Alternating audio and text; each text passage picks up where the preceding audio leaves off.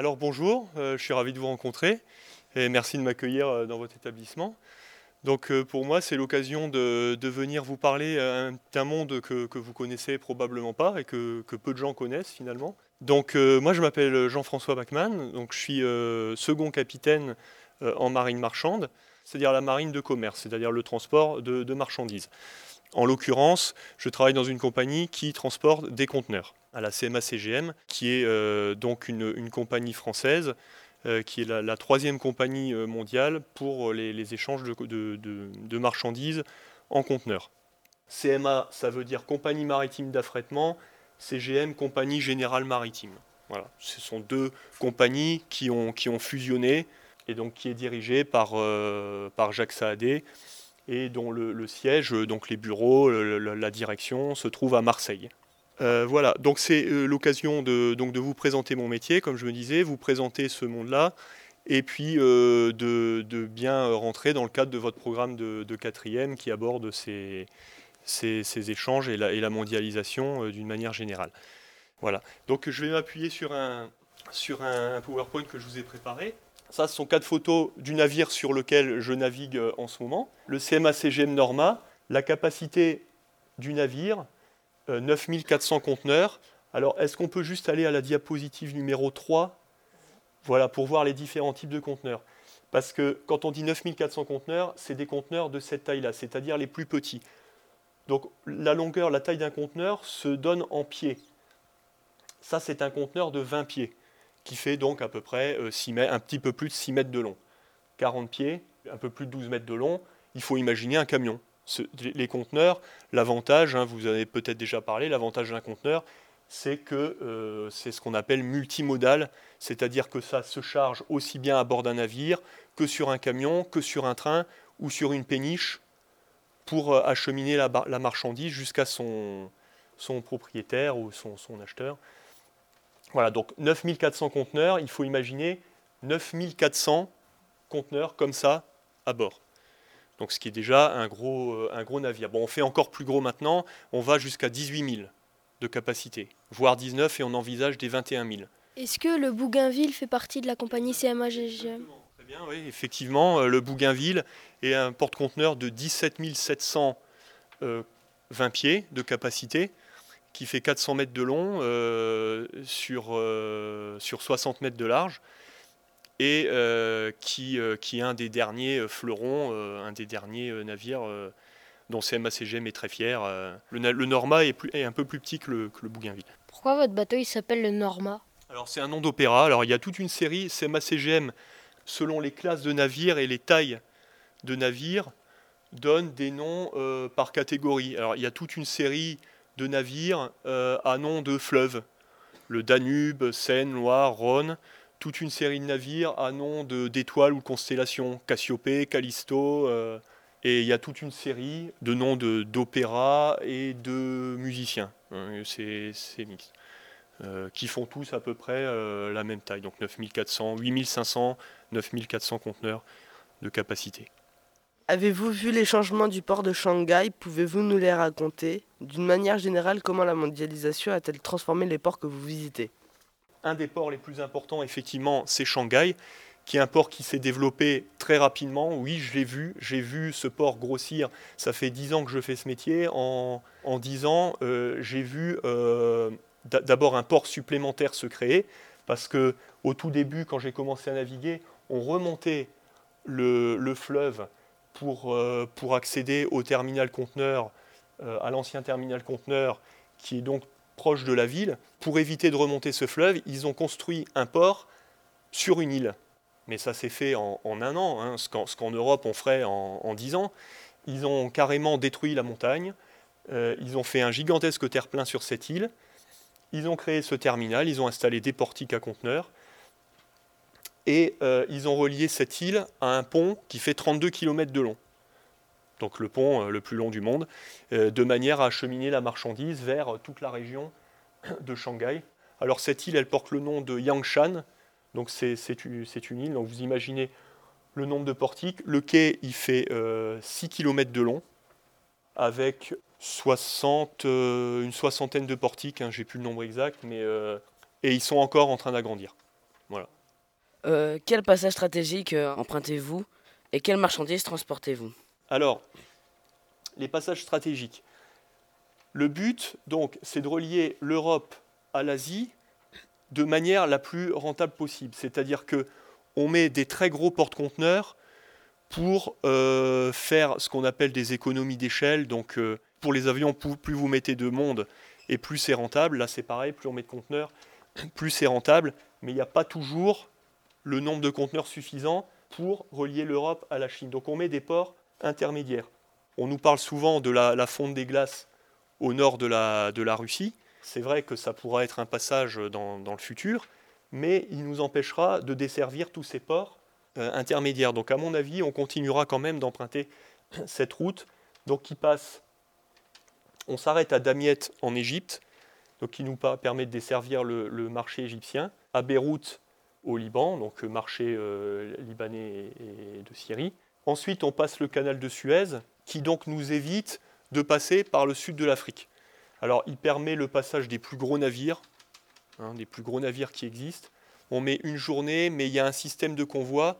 Alors, il a été agrandi récemment, euh, parce que le problème, c'est qu'on ne peut pas se croiser. Donc, il y a une série d'une dizaine de navires qui vont vers le nord, et après, une fois qu'ils sont passés, une série de navires qui vont vers le sud. Euh, si on peut revenir à la carte pour les autres passages stratégiques. Donc une escale en Arabie Saoudite. Donc là, on remonte carrément euh, vers les Émirats Arabes Unis. Jebel Ali, c'est le port de Dubaï. Donc il y a énormément de, marchandises euh, à destination des, de, Dubaï. Hein. on transporte énormément de marbre pour les palais, voilà, par exemple. Et ensuite, donc cap sur l'extrême-orient, avec un, une escale à Port Kelang, qui est euh, donc le port de, Malaisie. Alors, je vais peut-être parler tout de suite en même temps parce qu'il faut bien comprendre la différence entre un port d'Interland et un hub. Un port d'Interland, euh, comme... Oui. Vous vous rappelez ce que ça veut dire l'Interland? Juste pour savoir, réactiver les connaissances euh, À l'intérieur du pays oui, c'est l'arrière-pays. L'idée, est là. Hein. Hein, c'est, on appelle aussi ça zone de chalandise. C'est euh, la zone plus ou moins naturelle que va desservir le, port. Sur cette zone, il y a un ensemble d'entreprises, d'industries, donc de clients, qui vont envoyer leurs marchandises ou qui vont recevoir leurs marchandises par, euh, par le port de, de cet Interland. Shanghai est par exemple un port d'Interland. Un pur hub, donc un port d'éclatement un port qui n'a, rien à desservir en lui-même, il n'y a pas de clients qui sont, autour, mais il va servir à desservir d'autres ports. Malte est situé en plein cœur de la Méditerranée, sur, une île, donc il n'y a pas d'entreprise à Malte, il n'y a, rien. Simplement, il y a plusieurs autres petits bateaux qui viennent récupérer notre marchandise et qui envoient cette marchandise au nord de l'Afrique, en Italie, en Grèce, dans tous les ports de la mer Noire, la Turquie. Voilà. Donc c'est vraiment un port stratégique. Et Port Kelang, puisqu'on en était arrivé à Port Kelang, c'est un port mixte, à la fois un port d'Interland et un hub.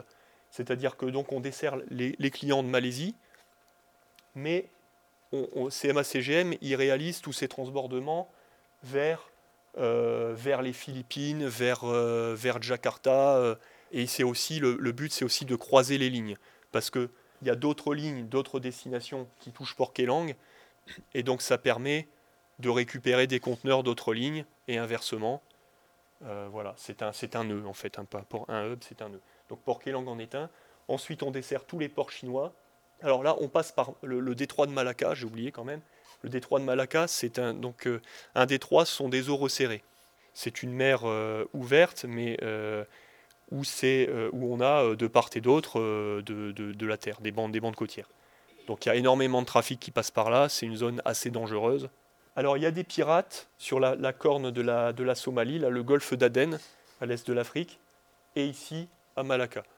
Bon, sur des, navires comme le CMA-CGM Norma, il n'y a pas de gros risques, puisque la vitesse est quand même élevée et que c'est assez difficile de monter à bord. Hein, c'est quand même euh, c'est quand même des navires euh, assez hauts. Euh, et envoyer, envoyer une échelle ou une corde à nœud pour grimper, c'est quand, même, quand même assez difficile. mais on, y veille. Le, risque, le risque n'est pas nul. Vous avez déjà rencontré des pirates comme ça en pleine mer? Moi, moi j'en ai jamais rencontré, mais j'ai des collègues qui se sont fait attaquer. Euh, alors, c'est-à-dire attaquer, les attaques n'ont pas réussi, mais c'est des petites embarcations, des petites vedettes rapides, des canaux, qui ont, qui ont essayé de, rattraper le navire, qui, qui, vont, qui vont très vite, hein, qui vont euh, euh, à 60, 60 km/h. Pour essayer de monter à bord, mais toutes les attaques euh, ont heureusement échoué. Alors, les types de marchandises.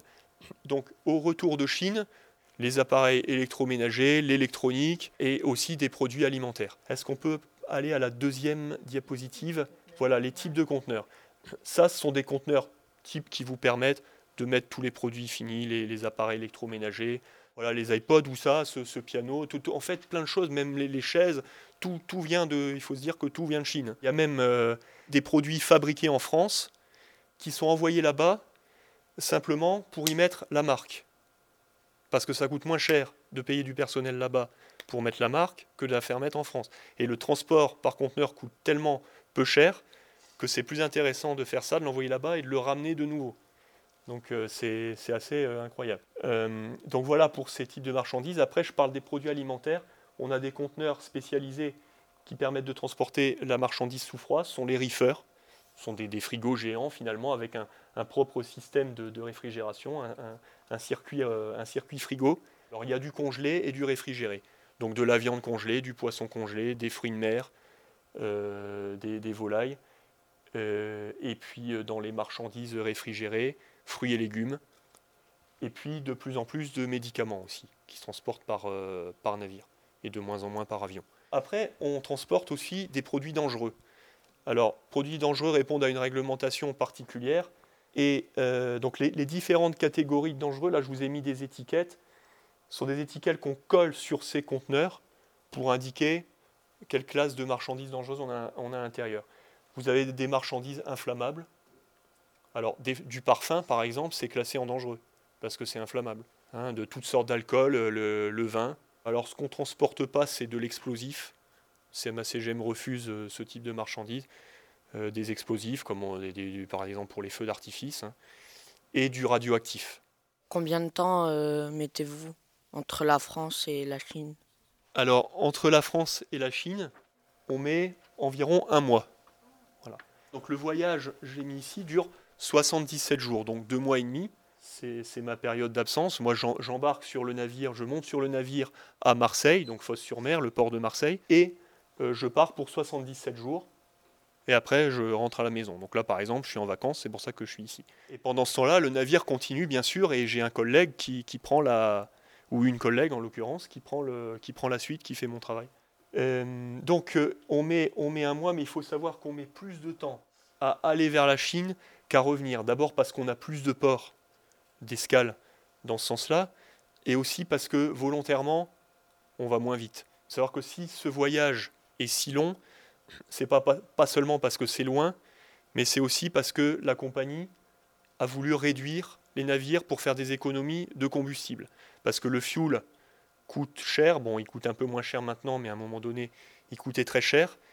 Et euh, c'est à peu près 60% du coût d'exploitation d'un navire. On met que trois semaines pour revenir. Euh, c'est aussi parce qu'on est beaucoup plus chargé pour revenir et que euh, les clients sont pressés d'avoir leurs marchandises. Parce que pour eux, plus vite on revient et, moins ça leur coûte cher. Alors Sophia, tu avais une question tout à l'heure? Quelle serait la définition de la, la mondialisation d'un capitaine de porte-conteneurs? Comment vous, vous définiriez la, mondialisation? Intéressante et pas facile parce que moi, de, mon point de vue, euh, je pense qu'en fait, euh, moi, forcément, mondialisation, je pense, je pense évidemment aux échanges commerciaux puisque c'est mon métier, mais je pense que la, mondialisation, c'est pas, c'est pas non plus, ça devrait pas non plus euh, n'être que du point de vue économique. Hein, c'est mondialisation, je pense que moi, de, mon point de vue, c'est pas forcément quelque chose de, négatif. Il y a beaucoup de gens qui, qui ont un, un aspect négatif de ça, c'est-à-dire les délocalisations, c'est-à-dire donc plus suffisamment d'entreprises sur notre territoire, parce que là-bas la main-d'œuvre est moins chère et que donc du chômage, etc. Mais euh, il y, a aussi des, côtés positifs. Par exemple, là en ce moment, euh, de ces échanges, bah, on tire parti de la logistique. Enfin, on essaie, on a, on a du retard par rapport à ça, mais on, crée des emplois dans la logistique parce que tous ces conteneurs qui arrivent, il faut savoir que par exemple, 1000 conteneurs, déjà, c'est 6 emplois. Euh, un port comme, euh, comme le Havre, c'est euh, un trafic de 2,5 millions de conteneurs. Donc ça crée des emplois. Et plus, plus il y aura de trafic de conteneurs quelque part, et plus, plus on aura d'emplois. Donc la mondialisation, c'est du point de vue économique, mais bah, c'est aussi, pour moi, ça reste, même si pas directement mon métier, c'est le mélange de, des cultures aussi. Hein. C'est les, rencontres. avec ce métier, j'ai l'occasion de rencontrer des gens de, plein de pays différents. Euh, et ça, m'aide aussi à mieux comprendre, euh, le, monde, les, façons de vivre qui, sont finalement les mêmes pour certains côtés. Et puis pour ce qui est des différences, eh ben, on, en, on en tire parti. Ça va bientôt sonner. Est-ce qu'ils ont le droit de peut-être un petit morceau de... Alors, ah, voilà. ça parce que ça, ça va sonner dans 5 minutes. Vous devez vous demander peut-être euh, depuis le début pourquoi est-ce qu'en plus des photos de l'intérieur d'un porte-container, il y a aussi un piano. Pour mettre un petit peu d'ambiance, certes, mais c'est parce que euh, le capitaine Bachmann a aussi euh, d'autres talents et d'autres. Euh, dans ces moments de, d'escale, il est pianiste. Par exemple, demain, il donne un concert. Vous voyez, on peut faire plusieurs choses dans sa vie professionnelle. Alors, vous allez jouer quoi? Alors, alors, je vais vous jouer un petit morceau de, de jazz, un standard de jazz qui s'appelle These Foolish Things qui est euh, donc alors moi j'ai une formation de piano classique mais euh, je fais aussi du jazz parce que ça me permet de, jouer avec d'autres euh, musiciens. Voilà, c'est un, un, hobby pour moi en, congé toute la période où je suis pas à bord. J'ai des activités, ça, ça, me dégage du temps pour, pour faire du sport, de la musique. et voilà. Pour moi c'est une passion.